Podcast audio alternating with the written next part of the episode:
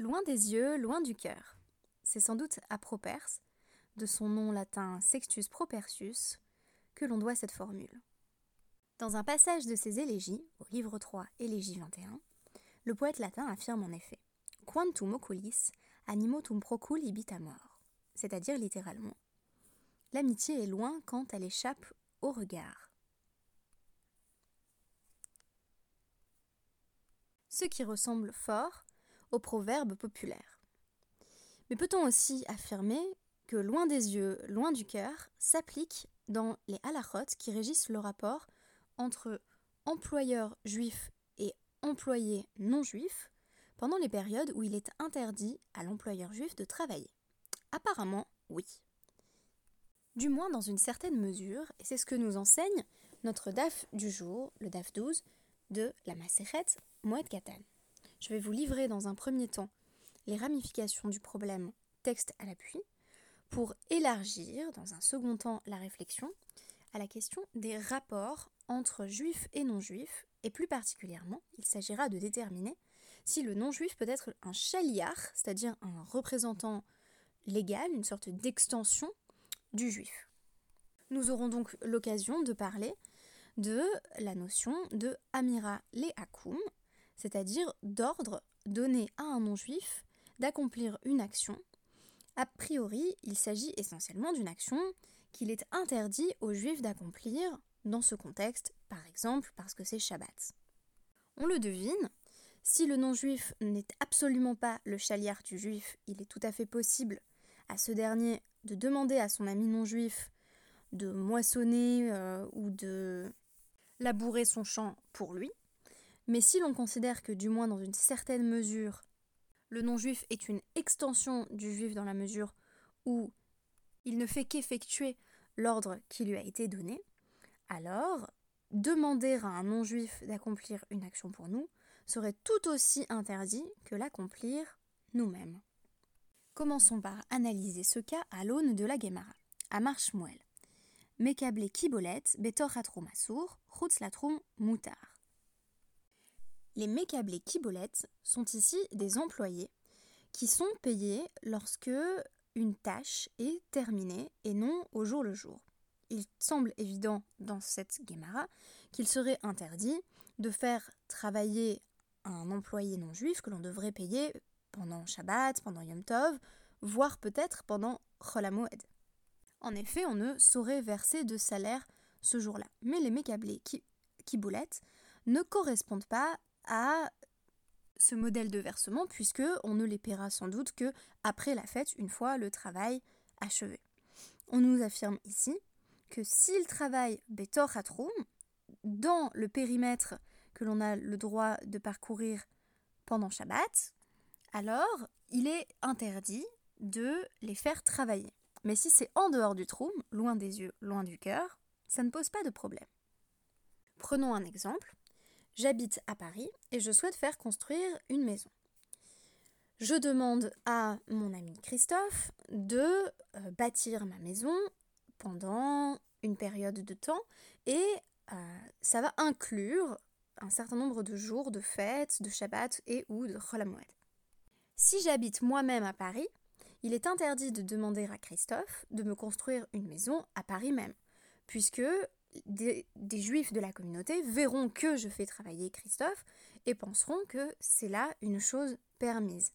Si j'habitais à Marseille, il semble, d'après ce que nous avons lu jusqu'ici, qu'il serait permis de faire travailler Christophe à Paris pendant Shabbat à la construction de ma maison. Rav Papa rajoute à ce sujet une condition, la filochutz latrum, lo amaran est là des leka mata des euh, mekarva lehatam, aval ika mata mekarva lehatam asur. Même si c'est en dehors du périmètre que l'on va pouvoir parcourir le Shabbat, on ne l'a dit, c'est-à-dire on a autorisé euh, ce travail, que s'il n'y a pas d'autres euh, villes qui soient très proches parce que s'il y a une autre ville à proximité de l'endroit où j'ai demandé aux non-juifs de travailler, c'est également interdit. Si je demande par exemple euh, à Christophe de construire ma maison à Saint-Mandé ou à Bonneuil. On comprend que selon Rav Papa, cela va être également interdit en raison de cette proximité, bien que ce soit en dehors du trône. Et on va être ici surpris par une Khumra, un cas où la loi est plus stricte dans son application, pour Chol que pour Shabbat et Yom Tov, alors que, évidemment, toute notre étude jusqu'ici nous a montré qu'il s'agissait plutôt euh, d'une exception à la règle. En général, on peut être plus souple avec Chol Moed. Donc, Amar Rav Mesharchia, Vechi Lekamata euh, dit Mekarva Lehatam Nami, Lo Amaran, et là, Beshabatot ou Veyamim Tovim, de Lo Shrichi Inache, de Azli Lehatam.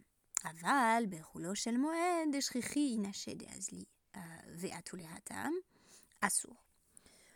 On a affirmé cette règle euh, au sujet de euh, la ville proche que à Shabbat et Yom Tov, où il est rare que des personnes, en l'occurrence des personnes juives, se déplacent d'un lieu à l'autre. Pendant Shabbat et Yom Tov, on ne s'attend pas à me trouver dans une autre ville, on ne s'attend pas à ce que je me retrouve, ou à ce que des parties de la communauté se retrouvent tout à coup à Saint-Mandé ou à Bonneuil, mais à Cholamoued où on n'a pas de limite quant au déplacement. Et c'est aussi interdit parce que que se passerait-il euh, si la communauté juive de Paris se déplaçait jusqu'à Bonneuil Eh bien, elle verrait Christophe en train de travailler pour moi et penserait que c'est autorisé, alors que ce type de travail n'est pas autorisé ici parce qu'il s'agit de la melacha de bonnet, c'est-à-dire de construire, construire une maison. Quelle est l'application de ce principe? On nous la rapporte ici. Marzoutra, Béré de Rav Nachman, le fils de Rav Nachman, euh, de Banoulé, euh, Apadana, Mekablé, Kibolet, Latro. Les euh, employés qui travaillaient pour euh, Marzoutra, le fils de Rav Nachman, qui étaient donc des employés non juifs évidemment, sinon le cas serait incompréhensible, lui ont construit une demeure en dehors du Troum, euh, un jour où il était interdit aux juifs de travailler. Iklarav Safra, Veravuna, Bar Rinana, euh, Velo Alou Legabé. Euh, Rav Safra et Ravuna Bar Rinana sont passés par là et ont refusé de rentrer dans cette maison parce qu'elle avait été construite d'une manière illicite. Veika de Amri, Hu Nami Loal Begave. Et il y en a qui le disent, il y en a qui disent que même Marzoutra n'est pas entrée dans cette maison, qu'il n'a pas pu en tirer profit parce qu'elle avait été construite même en dehors du trou pendant Shabbat, Yom Tov ou pendant Chol HaMoed. Veha Marshmuel Mekable Kibolet Betor Chatro Masur Chutz Latro Moutar, mais normalement c'était justement en dehors du trou, en dehors du périmètre que l'on est autorisé de parcourir, que l'on a l'autorisation de parcourir euh, pendant Shabbat. Réponse Adam Chashuv Shane. C'est différent pour une personne importante, telle que Marzoutra, qui devait s'astreindre à un comportement plus strict. C'est-à-dire que même en dehors du troum, on ne dit pas loin des yeux, loin du cœur, et on considère que on est toujours responsable du travail de ses employés non juifs. Veika de Amri. Et il y en a qui disent voici la raison pour laquelle euh, cette maison euh, est devenue interdite d'accès, que ce soit à Rav Safra et Ravuna Bachinana ou, euh, ou à Marzoutra. Ikade Amri, donc, il y en a qui le disent. Je retrouve ma ligne. Saoye Saya, Be Tivna, Behadayu. C'est parce qu'il leur avait donné la paille pour construire la maison.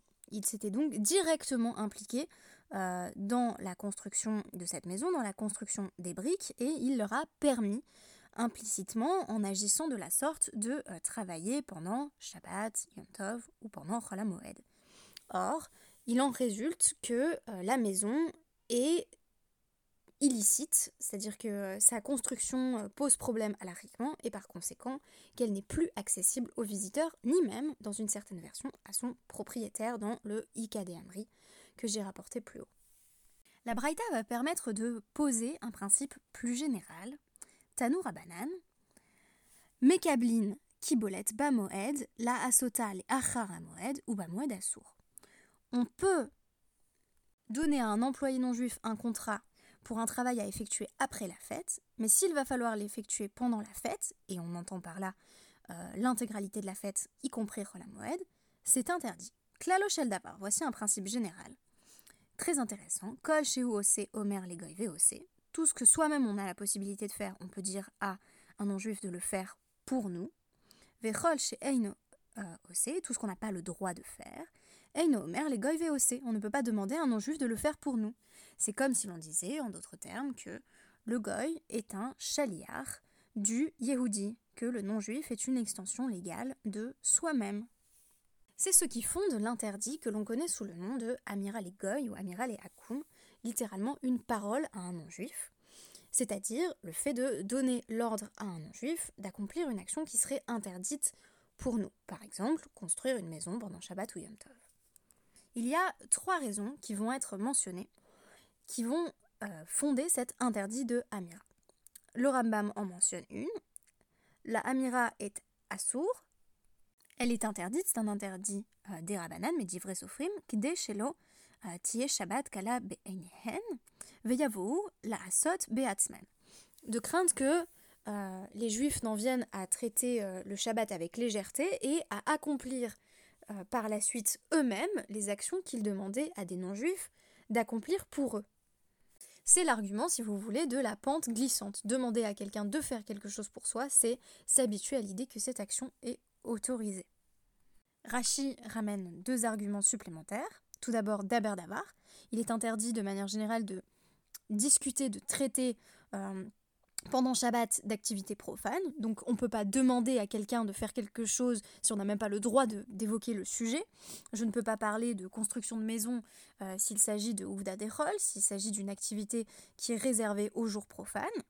Et la seconde raison qu'il va mentionner est celle de Shlichut, c'est-à-dire que en réalité, le, le non-juif constitue bien une extension légale du juif dans son action. C'est-à-dire que lorsque je demande à Christophe de me construire une maison pendant Shabbat, je suis quasiment en train de construire une maison moi-même. Il y a donc Shlichut, les Khumra. Tandis que de manière générale, il ne devrait pas y avoir d'extension légale du principe de représentation, on l'applique à Shabbat pour être plus strict dans l'application de la loi. En effet, a priori, il ne devrait pas y avoir euh, d'échange en matière de loi, puisque je ne vois pas ce qui m'interdit de demander à Christophe de construire une maison a priori, dans la mesure où cet interdit s'applique à moi, mais pas du tout à lui. Christophe n'a pas à respecter les règles du Shabbat. Par conséquent, c'est être particulièrement marmire, c'est aller vers une application euh, stricte et rigoureuse de la loi, que d'affirmer que parce que cela m'est interdit à moi, je n'ai pas la possibilité de demander à quelqu'un d'autre qui n'a pas les mêmes obligations de le faire pour moi. Un avis minoritaire, porté par la Merilta, le Ramban et le commentaire du ainsi que le Smag, va jusqu'à considérer le problème de Amiral Egoy comme un Issour Deoraita, un interdit de la Torah écrite et non un interdit qui émanerait des sages, ce qui est la position du Rambam que je viens de vous rapporter.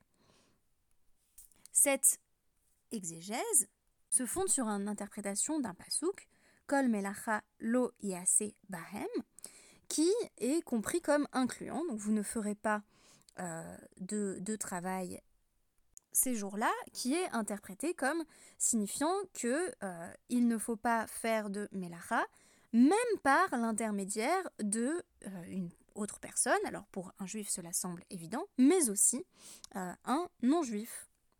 Selon les Rishonim, ce pasouk est ici utilisé comme une forme de asmarta, c'est-à-dire d'appui textuel, euh, qui va légitimer un interdit important, à savoir celui de Amira Lenochi.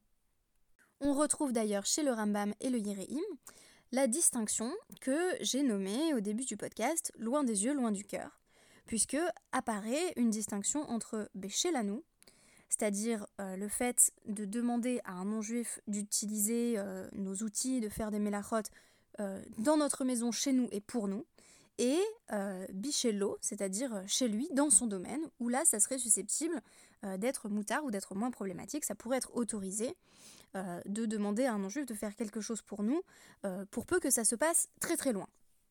Pour le Ramban, ce serait susceptible d'être autorisé, euh, quant au Yirim, il affirme que ce ne serait que un Issour des Rabbanan, par opposition au fait de demander euh, directement à euh, un non-juif qui serait chez nous de réaliser une melacha pour nous. On voit donc que tant que la personne non juive évolue dans notre domaine et fait partie de notre vie, on la considère bien comme une extension de notre personne en ce qu'il est interdit de lui ordonner ou même de lui suggérer d'accomplir des actions qu'il nous est à nous-mêmes interdit d'accomplir. La situation se simplifie quelque peu lorsque les personnes que l'on emploie se situent à distance et retrouvent pleinement leur liberté d'agir comme bon leur semble en dehors du système alarique qui ne les oblige pas puisqu'elles ne sont pas juives. Ainsi, on n'aurait pas de problème à demander à notre ami Christophe de construire une maison dans une région lointaine, totalement inaccessible à des juifs, parce que cela est finalement une question de regard social. En d'autres termes, le rapport entre juifs et non-juifs dépend largement du contexte et des échanges qui permettent un rapprochement tel qu'on en vient à considérer dans certains cas le non-juif comme un chaliar, une véritable extension de nous-mêmes. Merci beaucoup et à demain.